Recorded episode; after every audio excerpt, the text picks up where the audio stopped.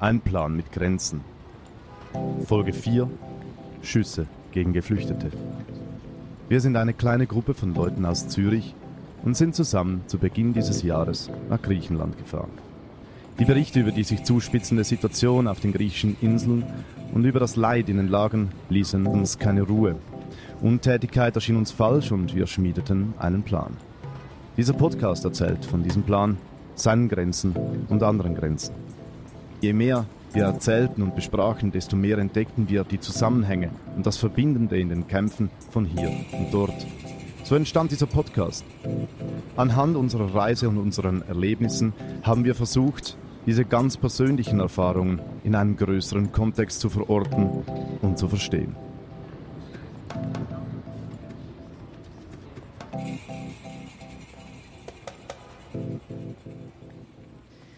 In der letzten Folge erzählten wir, wie wir in einer neuen Gruppenkonstellation nach Samos reisten.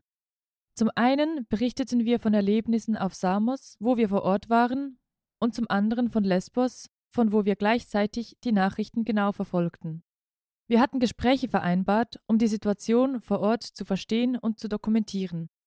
Doch diese wurden uns jeweils einige Stunden vorher wieder abgesagt. Die Situation hatte sich auf Lesbos in den Tagen davor so zugespitzt, dass auch auf Samos Angst aufkam, sich in jeglicher Weise zu äußern. Vor dem Camp auf Samos lernten wir einen jungen Mann aus Afghanistan kennen. Er führte uns durch den Dschungel und erzählte aus dem Alltag im Camp. Besonders prekär sind die Bedingungen im Camp für Frauen und unbegleitete Minderjährige. In diesem Teil versuchen wir nun, die damaligen Ereignisse in den größeren politischen Kontext einzubetten. Terrorist Erdogan. Verantwortlich für die Verschlimmerung der Situation in Griechenland ist auch der EU-Türkei-Deal, der nach dem sogenannten Sommer der Migration 2016 in Kraft trat. Seit dem EU-Türkei-Abkommen können die Geflüchteten nicht von den Inseln aufs Festland weiterreisen, sondern müssen auf den Inseln auf ihren Asylbescheid warten. Der Deal, der ein älteres Rückführungsabkommen ablöste, beinhaltet, dass alle irregulären Geflüchteten auf Kosten der EU in die Türkei zurückgebracht werden. Als irregulär gilt laut der EU, wer ohne gültige Aufenthaltspapiere von der Türkei über die griechischen Inseln in die EU einreist oder wer sich weiter in Griechenland aufhält, obwohl die Papiere abgelaufen sind, beispielsweise weil der Antrag auf Asyl abgelehnt wurde.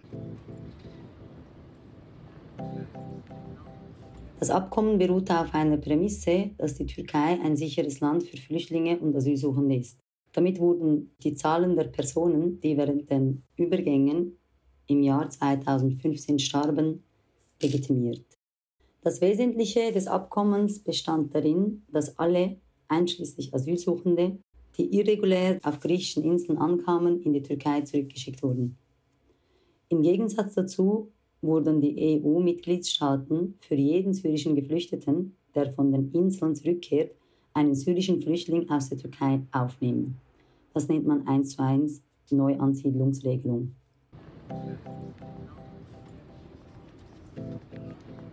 Seit dem EU-Türkei-Abkommen können die Geflüchteten nicht von den Inseln aufs Festland weiterreisen, sondern müssen auf den Inseln auf ihren Asylbescheid warten. Seitdem soll die Türkei mit verstärkter Grenzsicherung dafür sorgen, dass keine Menschen mehr in die EU gelangen können.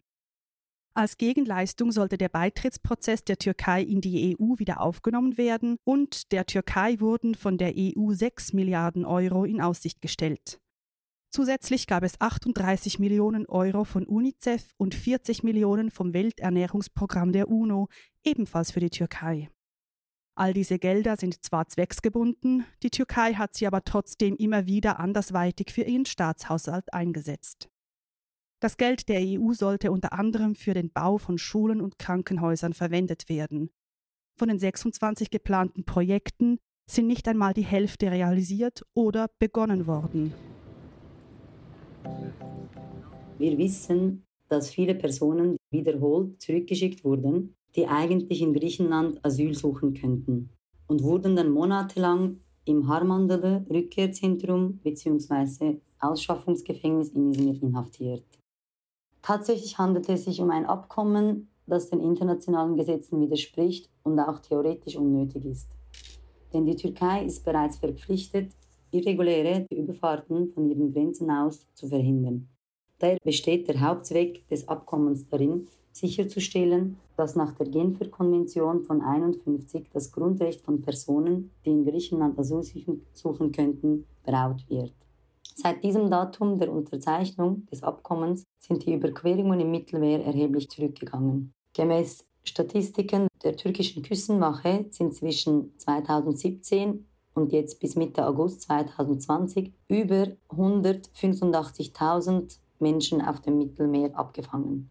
Wir wissen auch von den solidarischen Netzwerken in Izmir, dass viele Geflüchtete sich niedergelassen haben bzw. die Hoffnung nach Europa zu gelangen aufgegeben haben.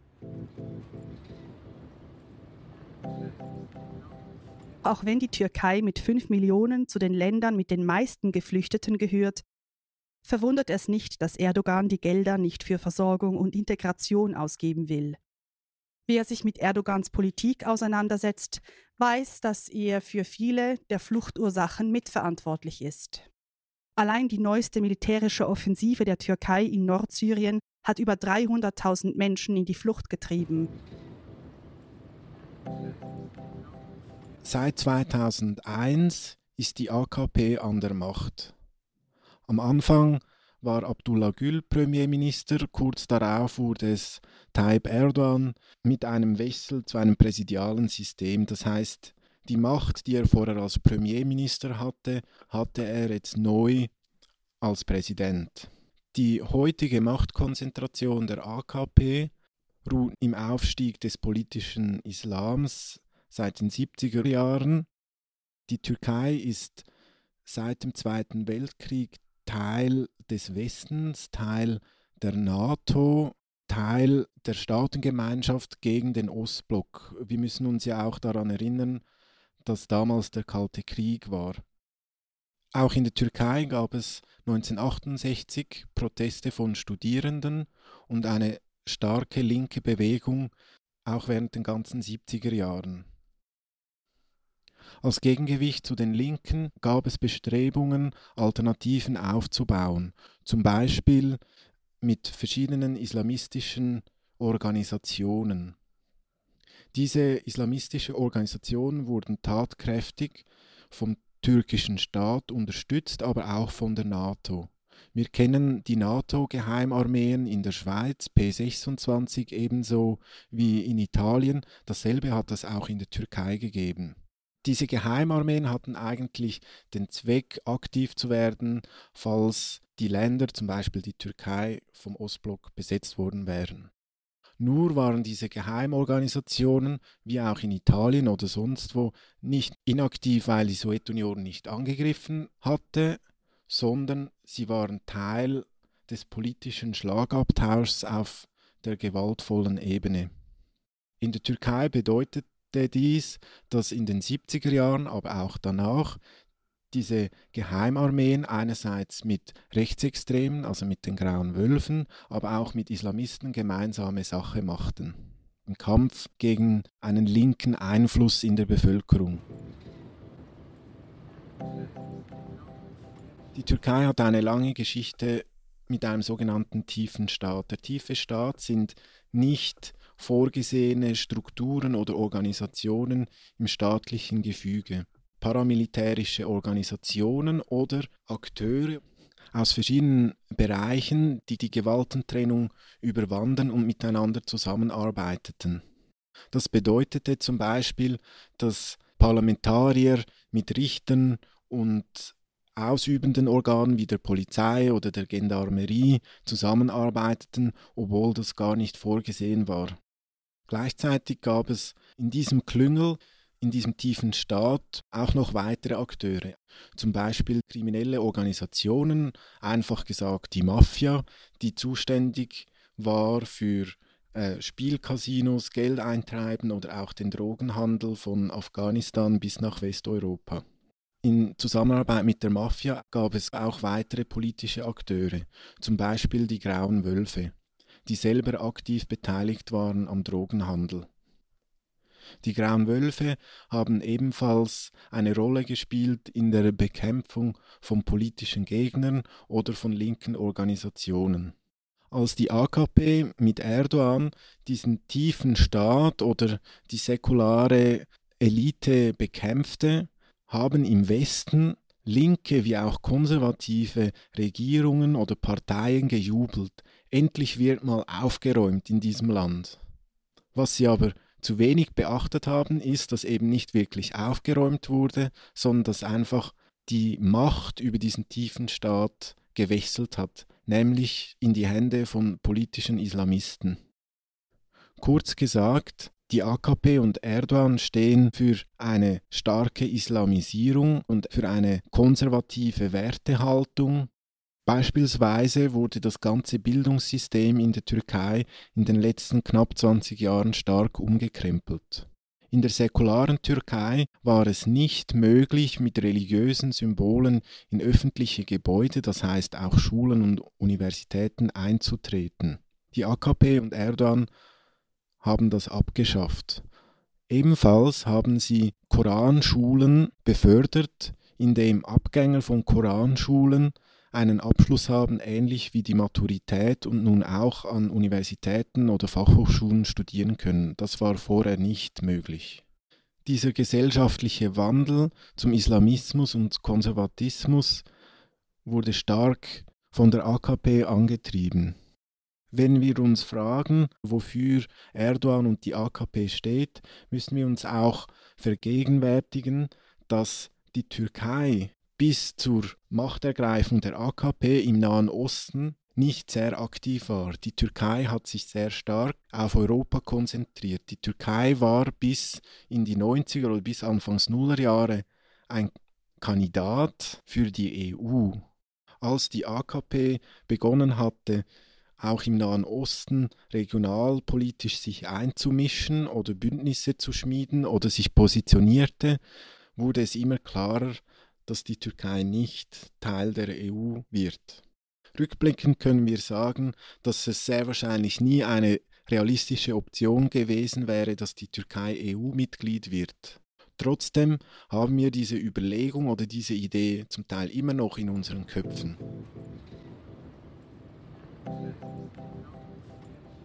Vor diesem Hintergrund kann auch die EU nicht ernsthaft leugnen, dass die Zahlungen in Wahrheit einfach Schmiergelder für die gewaltsame Grenzsicherung sind. Bezüglich der Geflüchteten in der Türkei plant Erdogan drei Millionen Menschen in die sogenannte Sicherheitszone in Nordsyrien umzusiedeln, die zwischen der Türkei und den USA vereinbart wurde. Insgesamt sollen in diesem Streifen 140 Dörfer gebaut werden. Ausgerechnet dort also, wo sich die Demokratische Föderation Nord- und Ostsyrien etabliert hatte. Wer einen Autokraten wie Erdogan finanziell unterstützt, macht sich für all seine Taten mitschuldig. Deshalb ist eine Empörung der EU über einen Vertragsbruch seitens der Türkei auch nicht mehr als heuchlerisch. Außerdem hat auch die EU ihren Teil des Deals nicht eingehalten. Mehrere europäische Staaten haben mehrfach gegen die geplante Finanzierung des Flüchtlingsdeals protestiert und es kam zu einem EU-internen Finanzierungsstreit. Nach der Auszahlung von rund der Hälfte der versprochenen 6 Milliarden hat die EU die weiteren Zahlungen dann auch aufgeschoben. Im Januar hieß es in einem Schreiben des EU-Außenbeauftragten Josep Borrell an das Europäische Parlament, dass die Zahlungen für 2020 um 75 Prozent der ursprünglich vorgesehenen Zuweisung gestrichen werden. Die Wiederaufnahme der EU-Beitrittsverhandlungen mit der Türkei ist ebenfalls nie erfolgt. Ebenso wenig haben die EU-Staaten die Visumspflicht für türkische Staatsbürgerinnen aufgehoben, wie im Abkommen vorgesehen war, und auch weit weniger Syrerinnen aus der Türkei in die EU umgesiedelt als versprochen. Im Februar 2020 reagierte die Türkei auf das Nichteinhalten des Deals von Seiten der EU mit der Drohung, die Grenzen zur EU nicht mehr zu kontrollieren. Diesmal machte Erdogan ernst. So lasen wir von der sogenannten Grenzöffnung, als wir gerade in unserem Hotelzimmer auf Samos saßen. Perplex über die Entwicklungen wussten wir nicht, wie wir alles einordnen sollten und was sich in den folgenden Tagen auf Samos ereignen würde. Von Idlib nach Berlin. Ausschlaggebend für den Zeitpunkt dieses Schrittes war unter anderem die Offensive Russlands und des Assad-Regimes in Idlib im Januar 2020. aber auch von Erdogans eigener Militärintervention, die eine weitere Massenflucht in die Türkei auslösen würde, musste die Regierung ablenken. Das war wieder ein dreckiges Spiel der türkischen Regierung, dass sie viele Menschen gefährdet haben bzw. eigentlich in den Tod schickten. Erdogan machte somit wieder eine Machtdemonstration und erpresste die EU, weil in der syrischen Grenzregion Idlib türkische Soldaten getötet wurden. Als wäre er nicht selber verantwortlich für den Krieg, als wären ihm Menschenleben wert.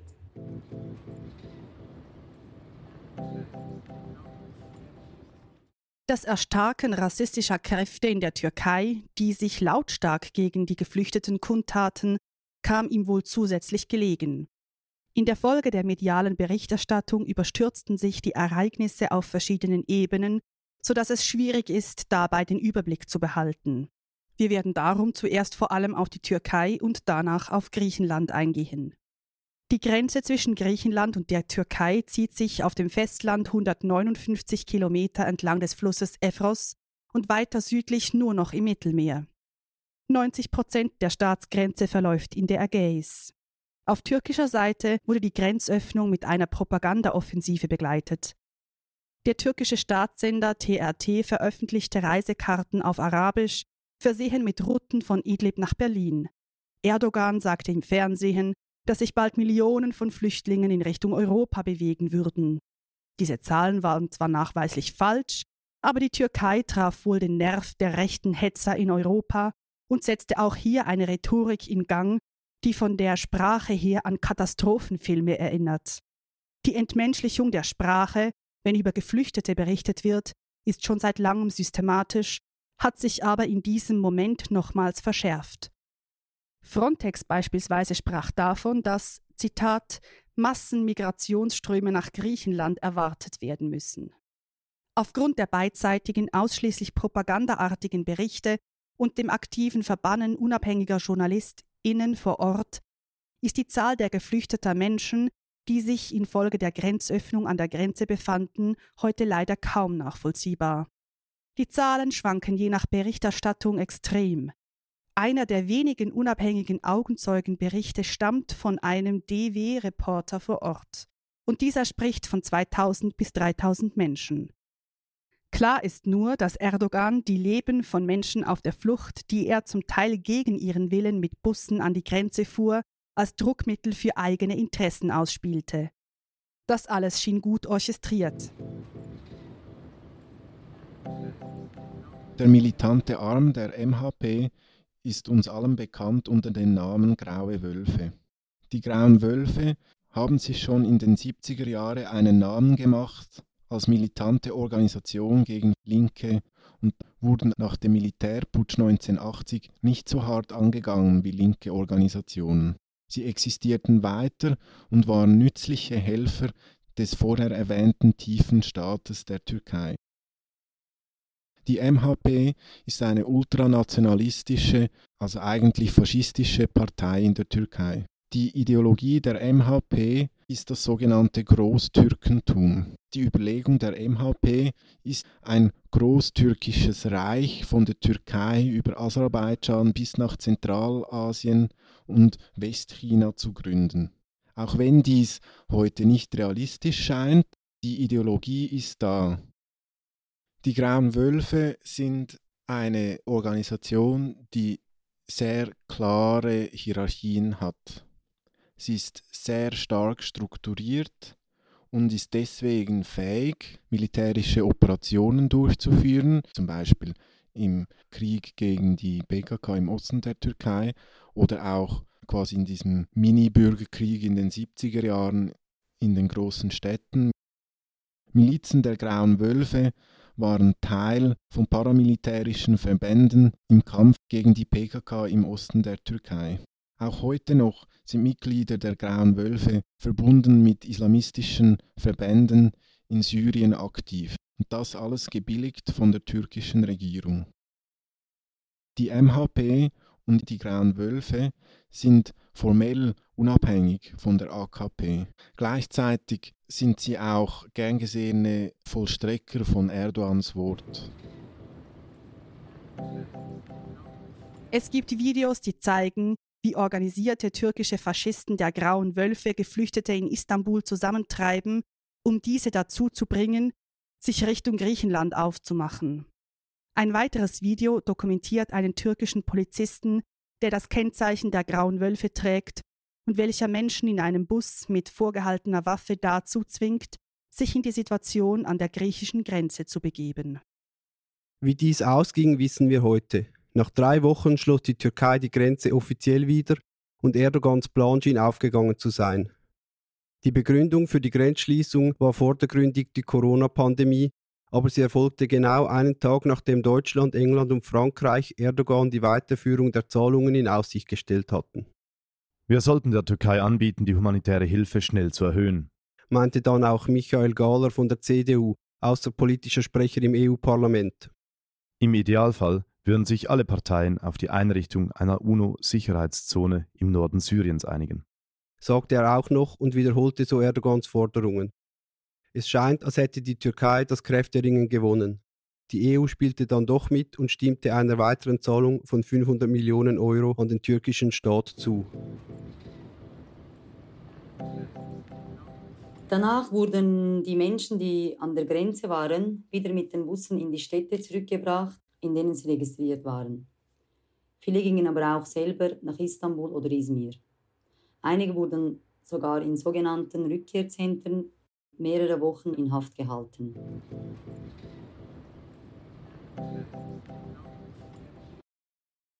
Hellenische Zustände und europäische Komplizenschaft.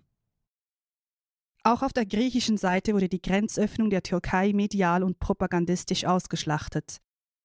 Laut einer Umfrage rechnete schon vor diesem Ereignis jede zweite Person in Griechenland noch dieses Jahr mit einer militärischen Konfrontation mit der Türkei. Grund dafür war der Konflikt um Grenzfragen im Mittelmeer, der in Griechenland nationalistisch ausgetragen wurde. Athen instrumentalisierte die Zusammenstöße an der Grenze dann auch sofort politisch und kündigte sogleich zwei Militärübungen an. Einheiten der griechischen Armee führten in den folgenden Tagen dann auch tatsächlich auf Lesbos und am Grenzfluss zur Türkei umfassende Schießübungen durch. Somit wurden jegliche unabhängigen Medien aus dem Gebiet verbannt. Regierungschef Mitsotakis ließ verkünden: Die Moral ist groß. Wir machen unsere Arbeit. Angesichts der nationalen Anstrengung ist das ganze Volk vereint. Es wird niemand illegal passieren. Auch in Griechenland wurden Zahlen genannt, um wie viele Menschen es sich an der Grenze handelte. Woher die Zahlen stammen, ist nicht klar, aber es wurde von 28.000 Flüchtlingen berichtet, die erfolgreich daran gehindert wurden, Griechenland zu stürmen. Nur 220 Menschen hätten es geschafft, die Grenze zu überqueren. Griechenland setzte sogenannte Schnellgerichte ein, die Asylsuchende im Eilverfahren mit bis zu vier Jahren Haft für das illegale Einreisen verurteilten. Mit reißerischen Schlagzeilen wurden Ängste geschürt. Die Athener Morgenzeitung Kathimeniri titelte zum Beispiel Dauergefahr eines asymmetrischen Kriegs an der Grenze. Und überall wurde die historische Dimension dieser kriegerischen Auseinandersetzung betont. Nationalistische Töne wurden in den Nachrichten laut, man sprach von Eindringlingen. Kariakos Mitsotakis präsentierte sich als entschlossener Macher, der eine angebliche Massenimmigration eindämmt. Der Premier bediente sich einer martialischen Rhetorik und redete von einer Invasion von Leuten unbekannter Herkunft. Was mir in diesem Zusammenhang ziemlich eingefahren ist, ist, dass die Bezeichnung Volunteer, die bisher für Menschen gebraucht wurde, welche Geflüchteten helfen oder welche in NGOs arbeiten, neu die Rechten sich angeeignet haben. Medial wurde dazu aufgerufen, dass griechische Volunteers die Armee unterstützen sollen. Und es wurden Orte eingerichtet, an denen Griechinnen Essen oder Kabelbinder spenden sollten, um die Verteidigung Europas zu unterstützen. Also sie haben sich eigentlich dieses Wort Volunteers aus Propagandagründen wie angeeignet und haben das umgedeutet. Bekannte Persönlichkeiten riefen im Fernsehen zur Unterstützung des Grenzschutzes auf. Griechenland setzte völkerrechtswidrig das Asylrecht aus. Die finanzielle Unterstützung für Asylsuchende wurde gekappt und die Verschärfung im Asylwesen weiter ausgebaut. Unser Ziel ist es, Berechtigten innerhalb von zwei bis drei Monaten Asyl zu gewähren und anschließend die Leistungen und die Unterbringung zu streichen, weil all diese Maßnahmen dazu beigetragen haben, dass die Menschen ins Land kommen und diese Leistungen ausnutzen. Wer Asyl erhält, ist anschließend selbst für sich verantwortlich, sagte der griechische Migrationsminister Notis Mitakaris. Es gäbe Integrations- und Unterstützungsprogramme, aber darüber hinaus könne man nichts finanzieren. Keine Rettung in Sicht. Des Weiteren kam und kommt es noch immer vermehrt zu Pushbacks. Mit Pushbacks bezeichnet man eine Reihe von staatlichen Maßnahmen, mit denen Geflüchtete zurück über die Grenze gedrängt werden, ohne Berücksichtigung ihrer individuellen Umstände und ohne die Möglichkeit, einen Asylantrag zu stellen oder Argumente gegen die getroffenen Maßnahmen vorzubringen. Die Leute werden also aufgegriffen und zurück in die Türkei geschafft oder auf dem Meer ausgesetzt. Oft werden sie dabei beraubt und erfahren rohe Gewalt. Dies gab es schon zuvor, aber neu wurde dies von griechischen Medien umgedeutet und als Erfolg im Kampf gegen die anstürmenden Massen dargestellt. Pushbacks galten in Europa bisher als illegal, doch auch da scheint neuerdings ein anderer Wind zu wehen. Im Februar 2020 urteilte der Europäische Gerichtshof für Menschenrechte in Straßburg nämlich bezüglich einem Fall in Spanien, dass Pushbacks dann erlaubt sind, wenn Menschen irregulär über die Grenzen einreisen, obwohl reguläre Alternativen für einen Asylantrag ihrer Meinung nach zur Verfügung stehen. Da es sich bei diesem Urteil um einen Präzedenzfall handelt, wird er wohl dazu führen, dass sich diese Praxis weiter durchsetzt. Wolfgang Kalek, Generalsekretär des European Center for Constitutional and Human Rights, erklärte im Spiegel-Interview: Das Urteil hat unsere schlimmsten Erwartungen übertroffen. Statt Spanien für seine systematischen Menschenrechtsverletzungen zu verurteilen, hat der Menschenrechtsgerichtshof sich gegen jene gestellt, die den Schutz dieser Institution brauchen. In der Menschenrechtskonvention heißt es, kollektive Abschiebungen sind verboten. Laut Gericht gilt nun, kollektive Abschiebungen sind nur dann verboten, wenn die betroffenen Migranten nicht irregulär eingereist sind. Faktisch stehen aber keine legalen Einreisewege offen. Diese Argumentation entleert den Sinn der Europäischen Menschenrechtskonvention vollkommen. In Griechenland wurde derweil die Grenz- und Küstenwache verstärkt und es wurde Unterstützung von der Europäischen Grenzschutzagentur Frontex angefordert.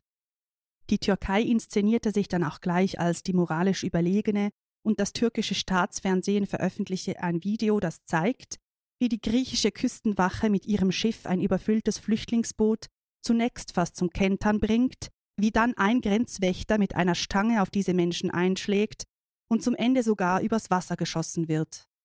Die griechische Küstenwache hat nach Angaben von Flüchtlingen die Motoren ihrer Schlauchboote auf dem Weg zur Insel Lesbos unbrauchbar gemacht. Die türkische Küstenwache rettete sie anschließend wieder aus der Ägäis treibend. Mindestens ein Kind ertrank aufgrund dieser Praxis. Wo eine Grenze verläuft, wird einem so die Absurdität von Grenzen vor Augen geführt. Also es ist halt so unvorstellbar, dass man selber zum Beispiel jetzt in Griechenland steht und zwei Kilometer, also man kann die Bäume erkennen vom Festland gegenüber, dass das die Türkei ist und das Gewässer, das dazwischen liegt, ist einfach auch eine Welt und ein Leben und man kann es eigentlich gar nicht irgendwie verstehen oder nachvollziehen.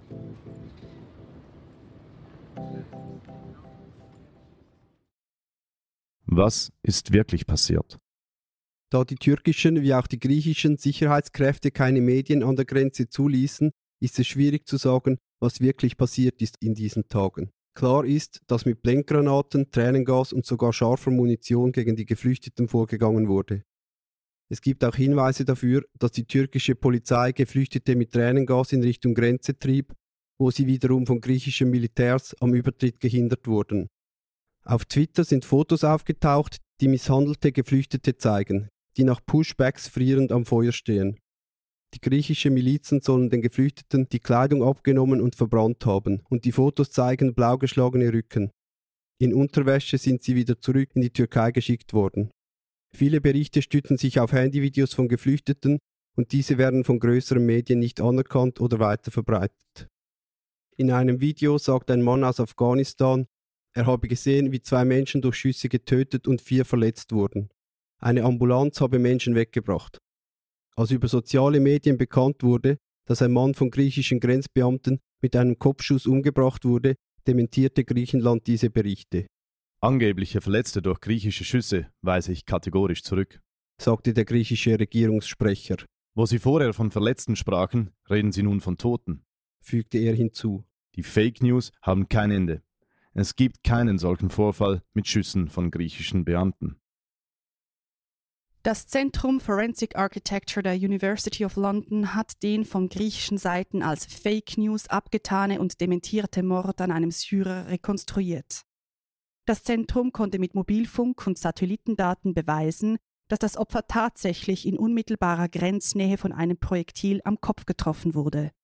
Nach allem, was bekannt ist, starben in diesen Tagen durch Handlungen der griechischen Polizei ein junger Syrer namens Muhammad al-Arab aus Aleppo sowie der aus Pakistan kommende Muhammad Gulsar. Bei diesem handelt es sich um einen ehemaligen Bewohner des besetzten City Plaza Hotels aus Athen. Er war in die Türkei gereist, um seine Frau nachzuholen. Beim Versuch, mit ihr gemeinsam wieder nach Griechenland zu kommen, sei er getötet worden. Wir wissen nicht, wer der Mörder ist, aber wir wissen, wer die Verantwortung trägt, heißt es in einer Erklärung von City Plaza. Die EU. Das ebenfalls in Großbritannien ansässige Rechercheportal Bellingcat erklärte, dass die griechischen Sicherheitskräfte auf kurze Distanz Tränengaspetarden eingesetzt haben, die eigentlich für größere Entfernungen vorgesehen sind und entsprechend hohes Gefahrenpotenzial haben. Auf die Frage, ob der Einsatz von Gummigeschossen gegen Geflüchtete zulässig sei, antwortete der griechische Kommissar für Flüchtlingsfragen Margaritis Chinas, es stehe niemandem zu, in dieser Ausnahmesituation über die operationellen Details eines Einsatzes zu urteilen. Die offizielle EU segnet dieses Vorgehen ab. Illegale Grenzübertritte werden nicht toleriert, hieß es in einer Erklärung. Dazu werde die EU und ihre Mitgliedstaaten alle nötigen Maßnahmen ergreifen. EU-Ratschef Charles Michel hat das Vorgehen der griechischen Grenzschützer an der EU-Außengrenze zur Türkei ausdrücklich gelobt. Was ihr tut, ist wichtig für Griechenland. Es ist auch entscheidend für die Zukunft der Europäischen Union, sagte er. Die Schaffung von sogenannter Ordnung hatte auch für Horst Seehofer erste Priorität. Sobald die Ordnung wiederhergestellt sei, wenden wir uns dem Thema der Humanität zu, sagte er vor einer Sitzung zur Lage in die Kamera. Ursula von der Leyen, Präsidentin der Europäischen Kommission, flog zusammen mit weiteren hochrangigen Funktionären der EU mit einem Hubschrauber über die Grenze und ließ sich dabei fotografieren. Sie bedankte sich bei den griechischen Behörden für ihre Arbeit und betonte Griechenlands Rolle als Schutzschild der EU. Kurz nachdem bekannt wurde, dass tatsächlich Menschen durch die griechische Grenzwache erschossen worden sind, bedankte sie sich nochmals öffentlich bei genau diesen. Von der Leyen sprach sich auch dafür aus, dass die griechische Behörden an den Grenzen mit Fahrzeugen, Helikoptern und Personal von der EU unterstützt würden. Die Europäische Union stellte Griechenland nach diesem Besuch 700 Millionen Euro zur Verfügung. Wir brauchen Ordnung an der EU-Außengrenze. Wir werden Griechenland mit all unserer Kraft dabei helfen. Die Grenzen Europas sind für die Flüchtlinge aus der Türkei nicht geöffnet und das gilt auch für unsere deutschen Grenzen. Twitterte das deutsche Innenministerium auf Englisch, Arabisch und Farsi. Frontex stockte darauf sein Personal durch zahlreiche weitere EU-BürgerInnen auf. ReporterInnen vor Ort beobachteten ein großes gepanzertes Fahrzeug der österreichischen Polizei. Zudem wurden mehrere Lastwagen gesichtet, die Stacheldraht und große Zementhinternisse in die Pufferzone zwischen Griechenland und der Türkei brachten. Griechenland kündigte an, seinen Grenzzaun auszubauen. Der Zaun soll an drei Grenzabschnitten um 36 Kilometer verlängert werden. Auch der bereits bestehende Zaun soll verstärkt werden und zusätzlich ist eine schwimmende Barriere geplant, welche die Boote am Überqueren der Grenze hindern soll.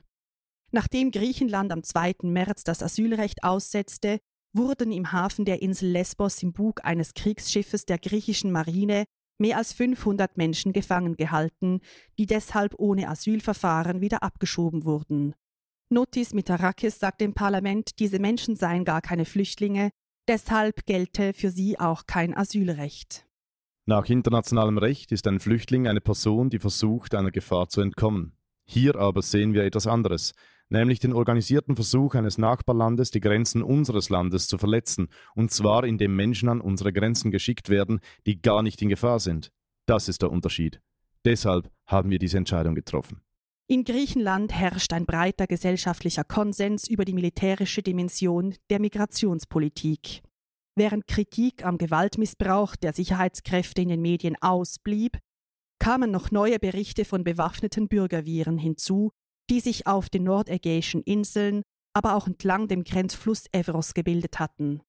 Von einem grenznahen Dorf auf griechischer Seite berichtet ein Journalist von CNN Greece, dass auch er geschlagen und bedroht wurde, nachdem er Zeuge davon geworden war, wie bewaffnete Bürger einen Mann zusammenschlugen, der es über die Grenze geschafft hatte. Gehindert am Grenzübertritt wurden Geflüchtete schon in der Vergangenheit, vor allem durch Griechenland, das in den vergangenen zwölf Monaten wohl mehrere Zehntausend Menschen gewaltsam in die Türkei zurückgeschoben hat. Neu an der Situation ist also vor allem die staatliche Propaganda rund um die Grenzöffnung und die griechische Entschlossenheit, offen Gewalt einzusetzen, statt nur im Verborgenen. Der allgemein feststellbare Rechtsrutsch in Europa nahm in Griechenland besonders beängstigende Formen an. Darauf gehen wir im nächsten Teil ein und erläutern die Verstrickungen von extremer Rechter mit dem griechischen Staat. Außerdem erfahrt ihr in der folgenden Episode etwas über die Operation Moonbird von Humanitarian Pilots Initiative sowie über die Arbeit von Alarmphone.